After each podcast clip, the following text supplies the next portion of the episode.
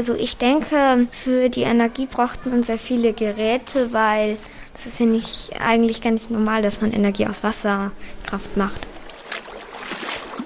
Für mich ist das heute meine zweite Vorlesung und bisher haben mir die Vorlesungen, die eine, die ich gemacht habe, sehr gut gefallen. Ich stehe gerade ganz vorne in der Schlange, weil ich schon sehr früh gekommen bin.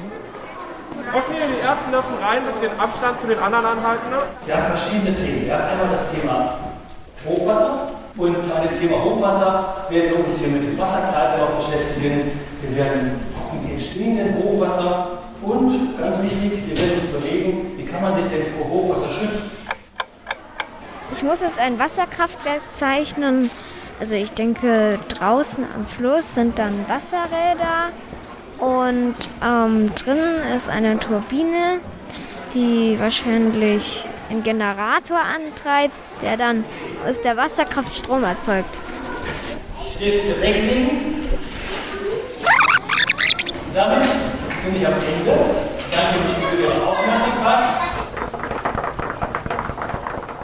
Wie schwer ist es, eine Vorlesung vor Kindern zu halten?